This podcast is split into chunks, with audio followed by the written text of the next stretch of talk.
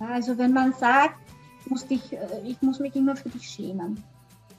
Ja, oder na, schau, die anderen äh, können das besser als du. Ja?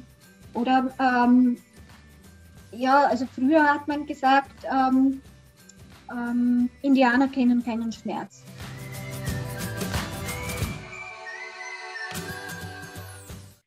Hallo und herzlich willkommen bei einem neuen Elternweb to Go Talk und Podcast.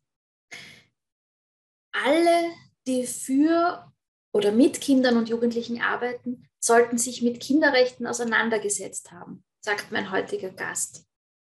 Sie ist Bildungswissenschaftlerin an der Universität Wien. Sie veranstaltet Kinderrechte-Workshops für PädagogInnen und sitzt im Kinderrechte-Board im Familienministerium. Ich darf mich heute mit Frau Magistra Susanna Kopesova über Kinderrechte und ihre Umsetzung im Alltag unterhalten. Hallo und herzlich willkommen, liebe Susanna. Vielen Dank, dass du dir die Zeit nimmst für unser Gespräch heute. Danke für die Einladung. Meine erste Frage, ähm, es gibt Menschenrechte. Sind Kinder keine Menschen oder warum ist es notwendig, Kinderrechte, also die Rechte der Kinder noch extra zu regeln oder zusätzlich zu regeln? Ja, es ist ja immer wieder eine spannende Frage, die ich öfter bekomme. Äh, natürlich sind Kinder Menschen und die Menschenwürde ko kommt jedem zu. Aber Kinder haben auch spezielle Bedürfnisse. Sie sind eine sehr sensible Gruppe, die gerade auch in äh, ersten Lebensphase auf äh, andere angewiesen ist. Wenn man auf die Welt kommt, äh, ist man komplett abhängig von jenen Personen, die um einen selbst sind. Ja.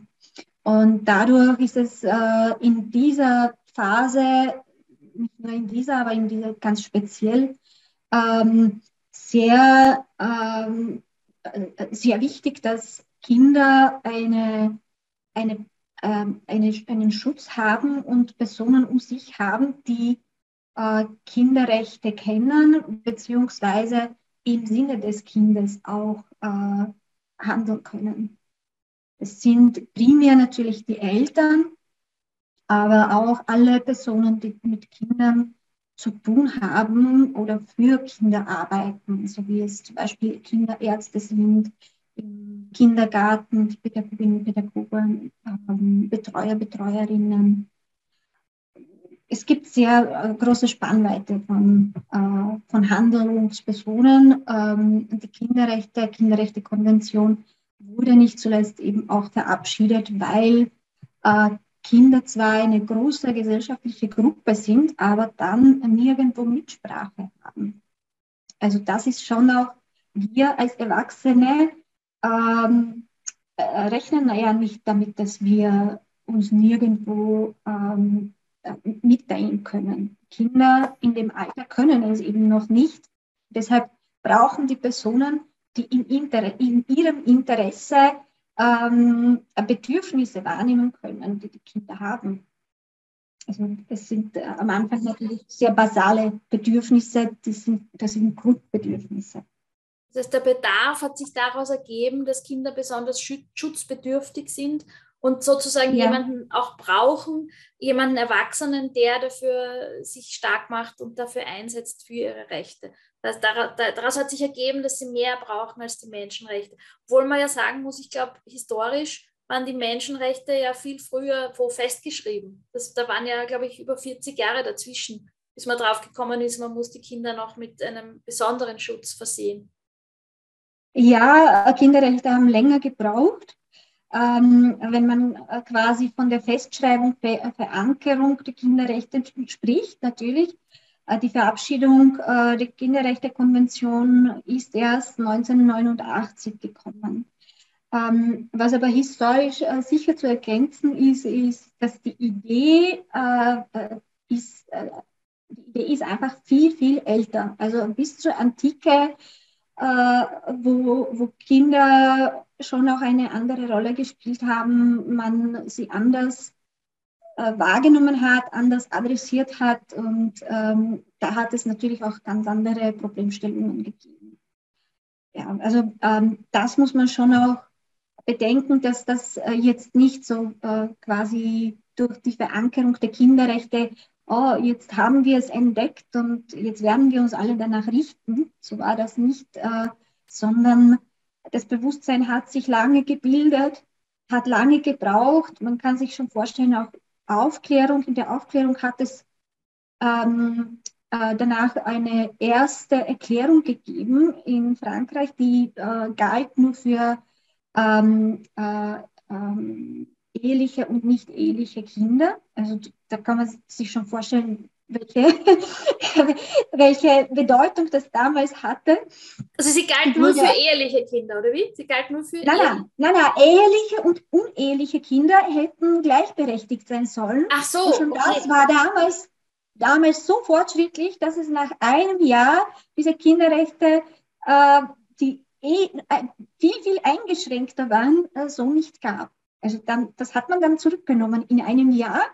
Und zwar stärker aus dem äh, Grund, äh, dass es soziale Schichten äh, oder soziale Klassen gegeben hat. Natürlich, ähm, wenn äh, uneheliche Kinder gleichgestellt sind, äh, bedeutet das auch äh, finanzielle Gleichstellung, dass man für das andere Kind aufkommt oder für, das in irgendeiner Art und Weise sorgt. Und genau das ist ja aber jetzt ja ein zentraler Punkt, ne, dass alle Kinder gleich sind. Ja. Völlig ja. unabhängig von, also Geburt ja, sowieso, ja. aber, aber dann auch eben Geschlecht, Religion äh, und so weiter. Mhm. Mhm. Mhm. Das ist ähm, wirklich. Das heißt, es gab früher schon Versuche, etwas niederzuschreiben und es nicht nur, nicht nur sich darum zu bemühen, einfach de facto. Wo ist es denn jetzt niedergeschrieben? Ich meine, es gibt diesen, diese UN, also Vereinte Nationen Kinderrechte-Konvention, die ja eigentlich ein Vertrag ist. Gibt es in Österreich mhm. noch noch etwas zusätzlich, wo das niedergeschrieben wird, weil Kinderrechte gilt ja jurist, also klingt ja juristisch. Ist das ein echtes Recht, ein durchsetzbares Recht? Elternweb 2 go bringt Elternbildung ins Ohr und ist eine Idee vom Forum Katholische Erwachsenenbildung in Österreich, einem der führenden Dachverbände am österreichischen Erwachsenenbildungsmarkt und dem größten Anbieter von institutioneller Elternbildung mit über 6000 Veranstaltungen jährlich 1500 Eltern-Kind-Gruppen österreichweit und einem eigenen Qualitätsgütesiegel.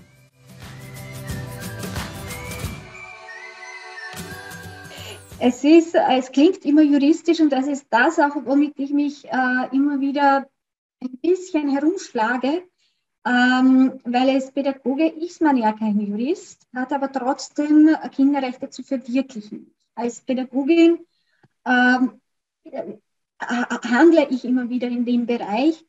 Ähm, zuerst einmal gehe ich darauf ein, wo sind die Kinderrechte? Es äh, ist eigentlich UN äh, Kinderrechtekonvention ist quasi das, was der bekannte Begriff ist. Eigentlich heißt es Übereinkommen über die Rechte des Kindes. Äh, äh so quasi der Wortlaut. Ähm, in Österreich haben einige Kinderrechte Verfassungsrat. Das heißt, ähm, Sie sind auch auf eine Weise verankert, dass sie nicht ausgehebelt werden dürfen, also verfassungskonform umgesetzt werden müssen.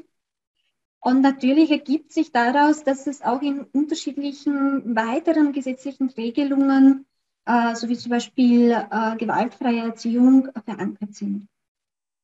Also äh, konkretisiert sind. Ja? Also ähm, die UN-Kinderrechte-Konvention äh, wurde von Österreich ratifiziert und äh, somit hat sich auch Österreich dazu verpflichtet, diese Kinderrechte umzusetzen.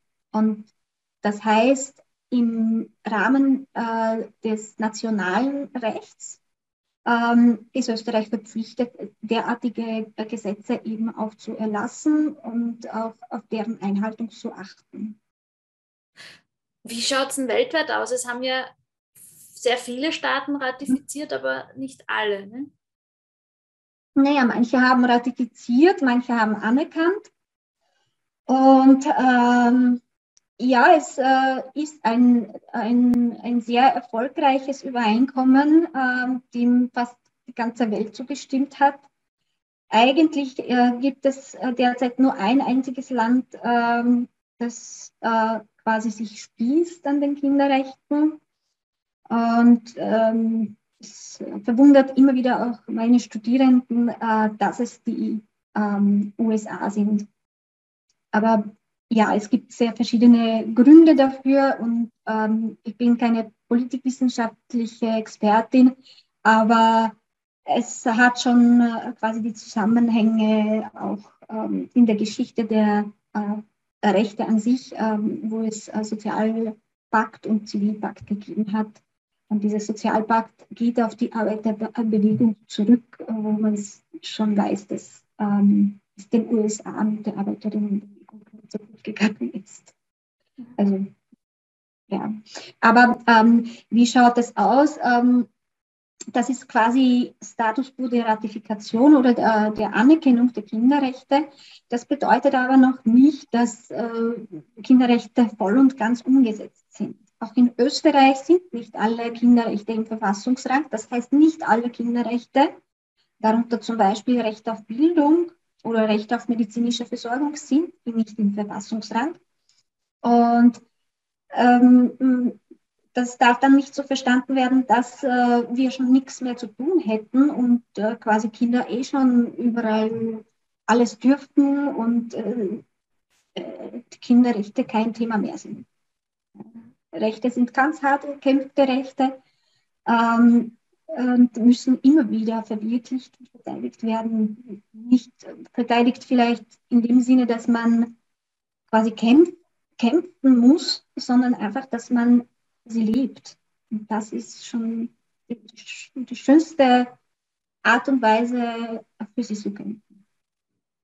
Du hast jetzt schon mhm. einige, zwei, drei Rechte erwähnt. Was sind denn die wichtigsten? Was kann man denn sagen, sind die wichtigsten Kinderrechte, die eigentlich auch jeder und jede kennen sollte, der mit Kindern zu tun hat? Ja, ja. also ähm, ich tue mir ein bisschen schwer, äh, grundsätzlich äh, äh, die wichtigsten Kinderrechte ähm, zu nennen, weil es äh, kein Konkurrenzverhältnis zwischen den Kinderrechten gibt und sie sollten auch nicht gegeneinander ausgespielt werden. Äh, was es aber schon gibt, äh, sind so Grundsätze äh, der Kinderrechtekonvention, die für jede Interpretation der Kinderrechte in Alltagssituationen relevant sind. Und das ist ja die Vorrangigkeit des Kindeswohls, das ist Diskriminierungsverbot, das ist das Recht auf Leib und Entwicklung und nicht zuletzt Recht auf äh, Achtung der Meinung des Kindes.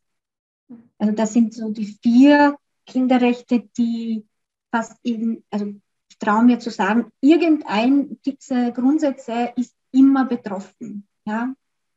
Wenn, man, äh, wenn man eine Situation mit Kindern hat, das kann, das muss nicht gerade auch eine problematische Situation sein. Aber das sind so quasi die Kinderrechte, die man an äh, äh, äh zur Hand nimmt und ähm, bei denen man auch beginnt zu interpretieren, was sind da die Kinderrechte. Das kann sehr, sehr banal sein. Zum Beispiel? Was wäre ein banales Beispiel? Naja, wenn ich in der Früh aufstehe, meine Mama mich weckt und ich bin eigentlich so, bitte, schon wieder muss ich aufstehen. ich glaube, das kennt vielleicht jede, jedes Elternteil, ist das aber auch schon eine Verwirklichung eines Kinderrechts, weil man Dach über den Kopf hat, was quasi schon auch äh, Recht auf Leib und Entwicklung ist. Ja? Also, und das zieht mich auch noch liebevoll weg, liebevoll vielleicht nicht ganz liebevoll, weil sonst stehe ich nicht auf, aber ähm, das ist schon auch Vorrangigkeit des Kindeswohls. Sie könnte mich auch quasi äh, im Bett liegen lassen, egal ob du rechtzeitig in die Schule kommst oder ob du rechtzeitig frühstückst, etc. Das heißt, es kann sein, also dass da das kann kind, man das auch weiterspielen. Ja, spiel, spiel ruhig weiter. naja, das, das, das, kann man dann auch weiter ausdifferenzieren und, und, und schauen, was es bedeutet. Ja? Also wenn ich Leib und Entwicklung habe, wenn ich den Dach über den Kopf habe, dann äh, hängen damit auch schon andere Kinderrechte zusammen. Wahrscheinlich bin ich in irgendeiner Weise auch versorgt.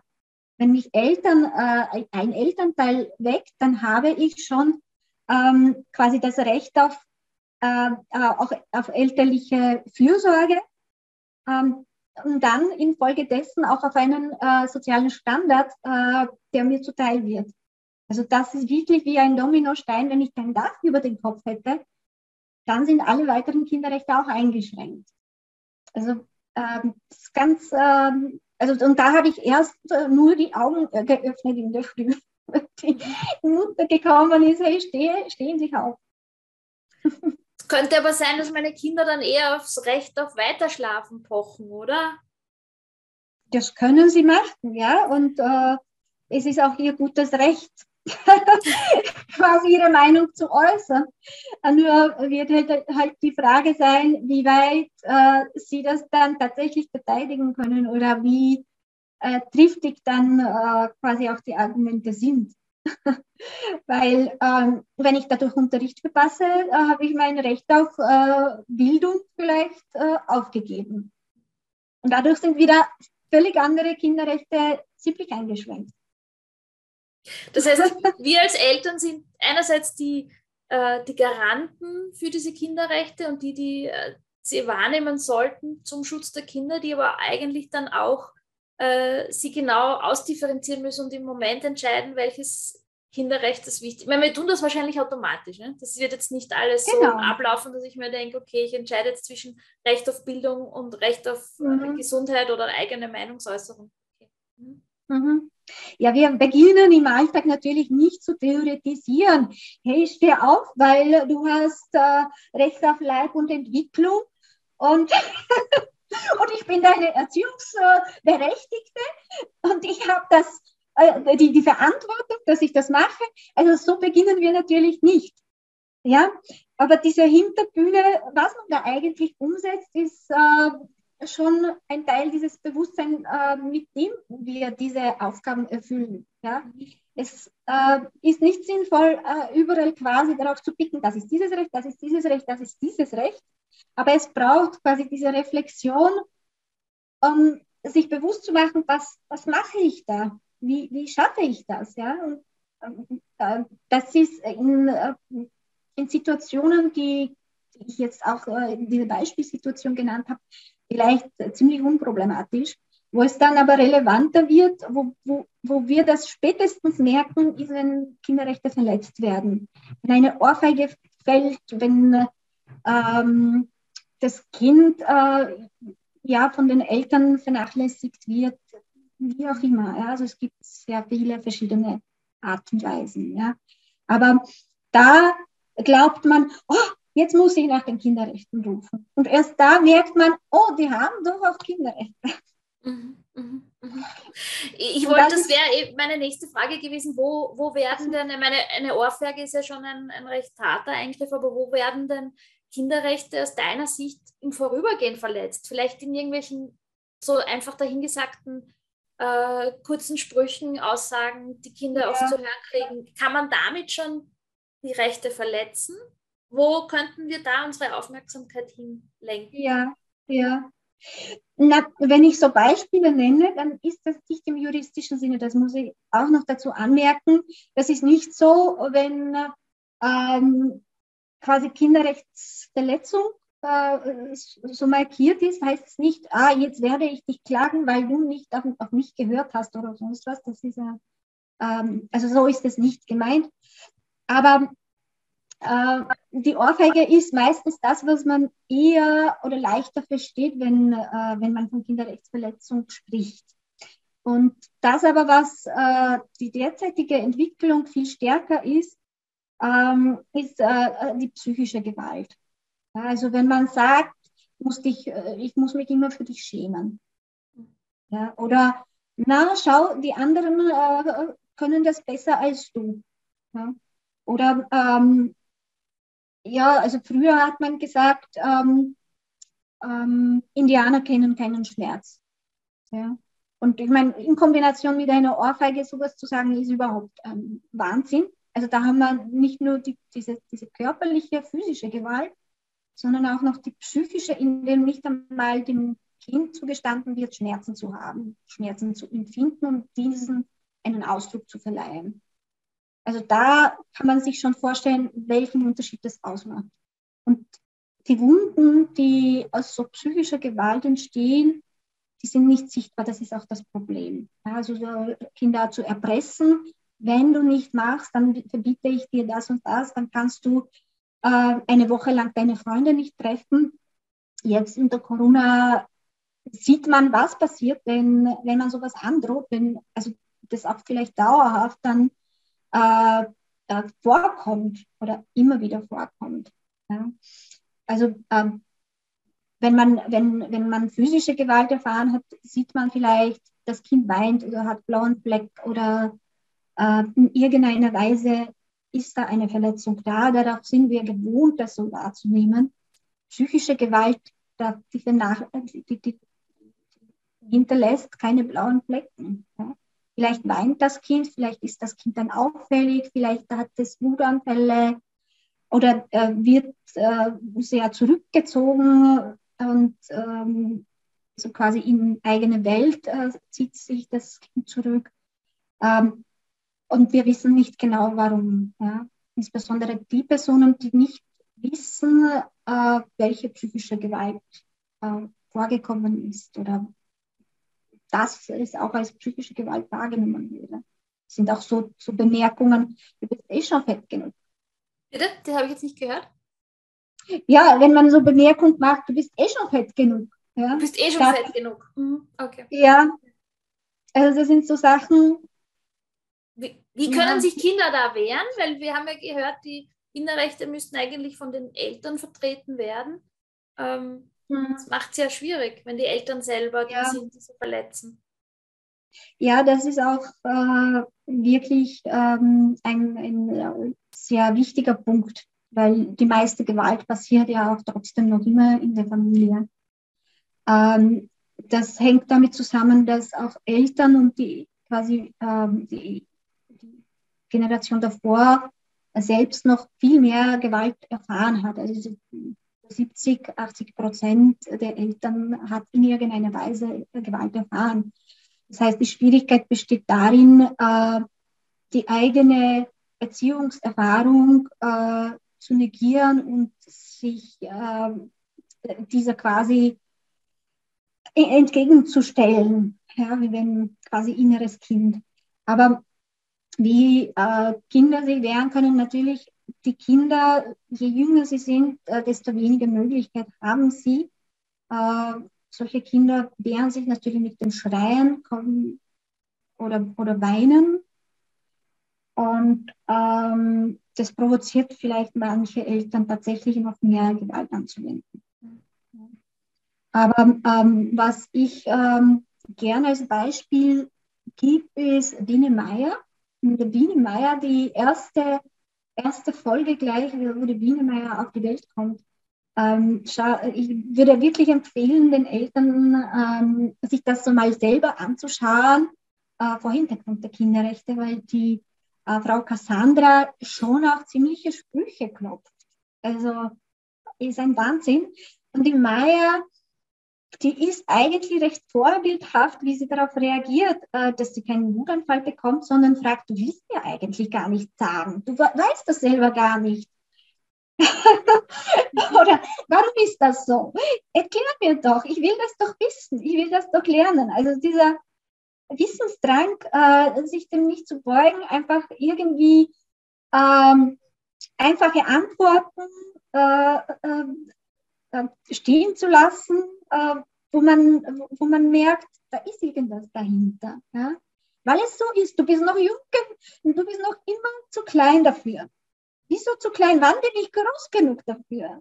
ja? Mhm. dein, dein Kopf ist viel zu klein dafür. Wieso ist mein Kopf viel zu klein dafür? Ich rede doch mit dir. Spannend. Also Biene Meier ist ein Vorbild für den Umgang von Kindern selbst mit Kinderrechten.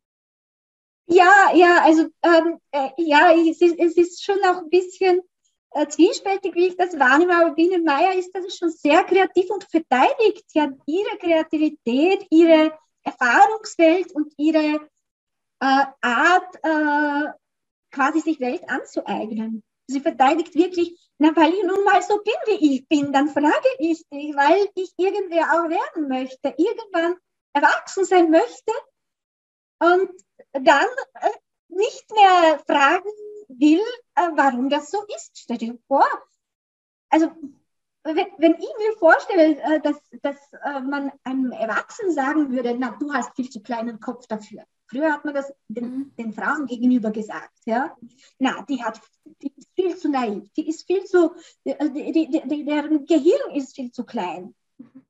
Ist ja auch nachgewiesen. Nur da haben wir viel mehr, viel mehr Nervenzellen, die dichter sind und viel schneller arbeiten. Ein Wahnsinn.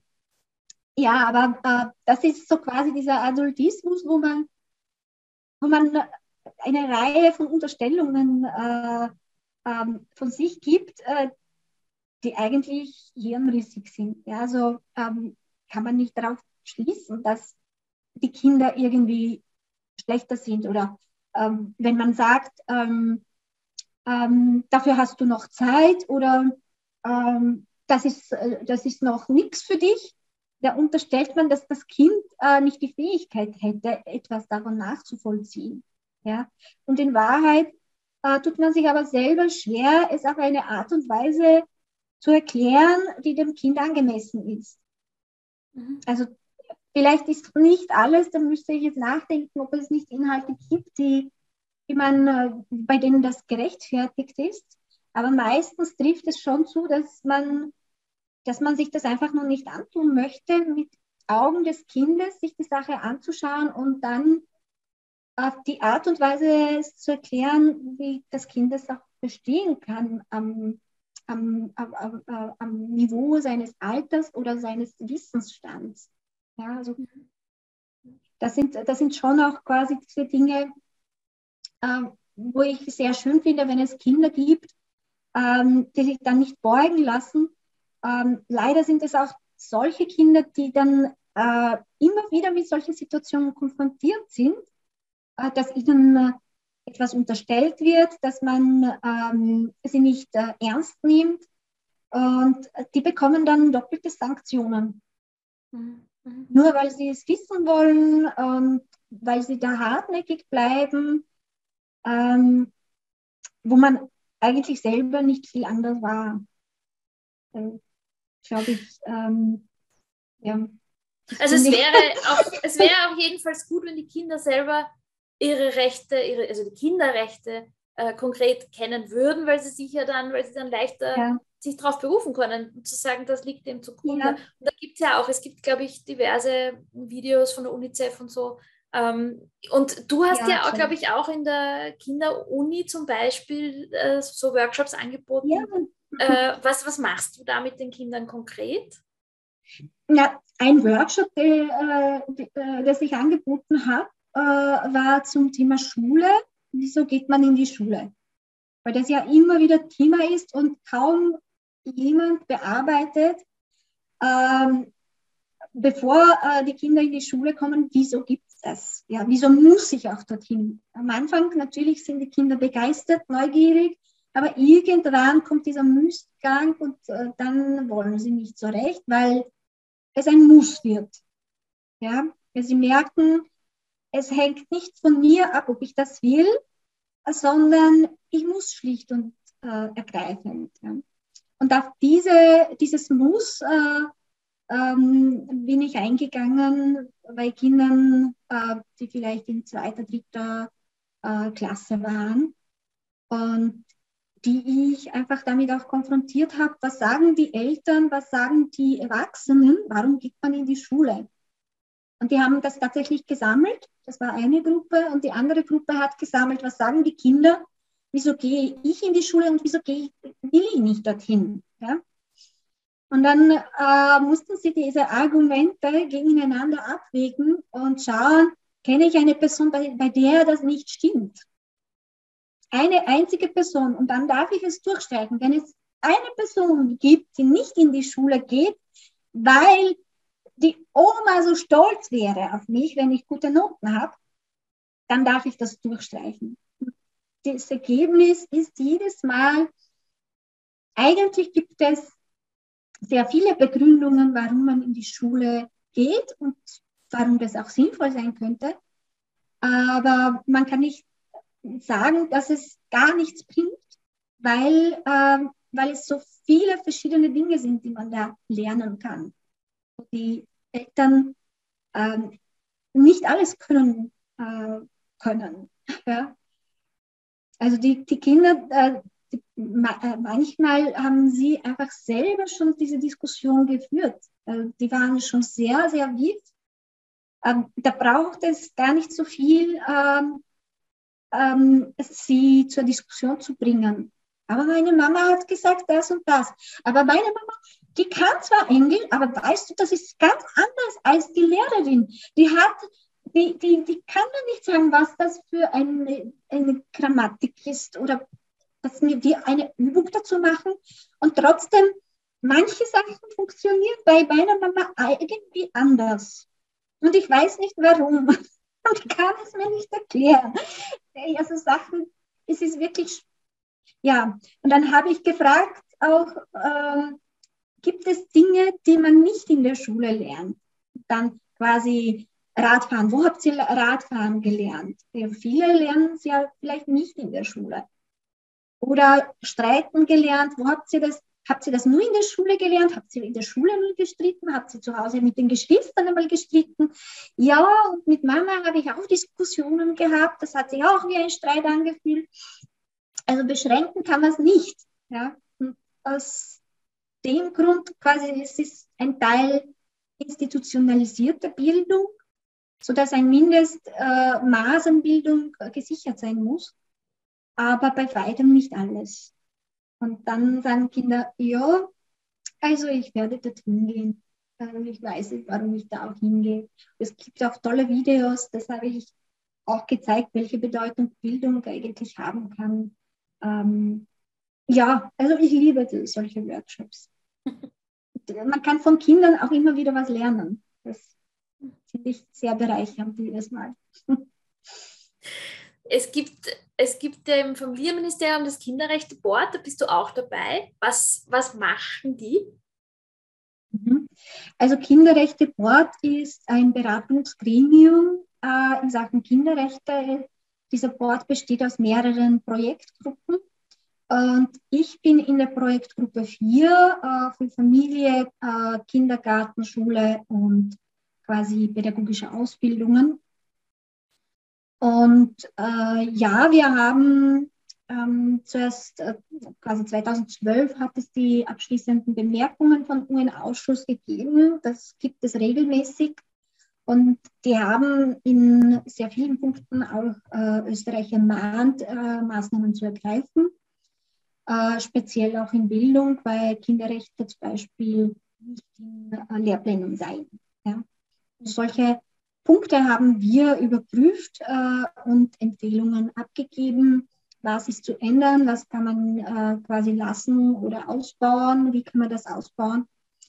Ähm, das, ist, äh, das ist die Aufgabe, quasi auch mit wissenschaftlicher Expertise äh, der Politik zur Verfügung zu stehen ähm, bei relevanten Entscheidungen.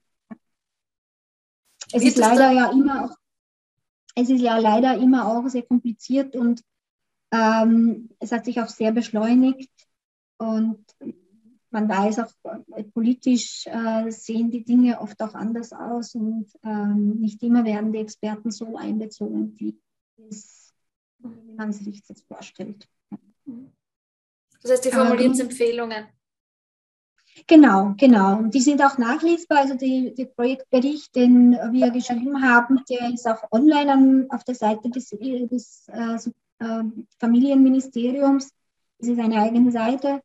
Ähm, also die Arbeit kann man dort natürlich auch befolgen, mhm. das möchte. Und, ja. Du hast jetzt viel über Schule geredet. Das ist natürlich auch ein großes Thema jetzt in der Corona-Pandemie, die noch nicht zu Ende ist, wo wir das jetzt gerade aufzeichnen. Ähm, wie, wie sind da die Wechselwirkungen? Was war da für dich das größte Thema in, der letzten Zeit? Also ich wüsste jetzt nicht, wo ich beginnen soll, weil es äh, natürlich, das ist ein großes Thema, weil sehr viele Kinderrechte werden jetzt sichtbar. Wo haben wir Versäumnisse? Wo, wo kommen die Kinder überhaupt überall vor? weil das eine Querschnittsmaterie ist, auch wenn es Familienministerium gibt. Äh, also sind Kinder natürlich auch in der Sozialpolitik, in der Bildungspolitik und in anderen ähm, äh, äh, Belangen Thema und nicht Frage eines einzigen Ministeriums. Ja. Ähm, was aber am stärksten für mich auch mit der oder Offenhalten der Schulen, ähm, äh, das, das wurde natürlich viel stärker diskutiert. Was für mich ähm, diese Themen äh, sehr stark äh, beinhalten, ist die Frage der Partizipation. Ja? Man diskutiert diese Dinge ähm, sehr oft ohne Kinder. Und man geht aber davon aus, man weiß schon, was die Kinder wollen, wie die das wahrnehmen und was die, was die äh, da tun. Aber ähm, äh, überprüfen, wie es ihnen geht, natürlich Forschung erhebt, aber die Kinder, dass man, ähm, dass sie sich äußern könnten, auch in der Berichterstattung, ich weiß ich nicht, wenn ich so ein Kind wäre, ich war auch als Kind selber ziemlich kreativ, muss ich sagen. Ich habe ja, wirklich auch geschrieben ähm, und ich hätte denen vielleicht eine Zeichnung geschickt, wie es mir geht. Ja? Und ich hätte mich vielleicht auch maßlos geärgert, dass die über mich ohne mich sprechen. Und dann eben auch auf Basis dessen Entscheidungen treffen, die mich ziemlich, äh, ziemlich stark betreffen und ich damit vielleicht überhaupt nichts anfangen kann. Ja?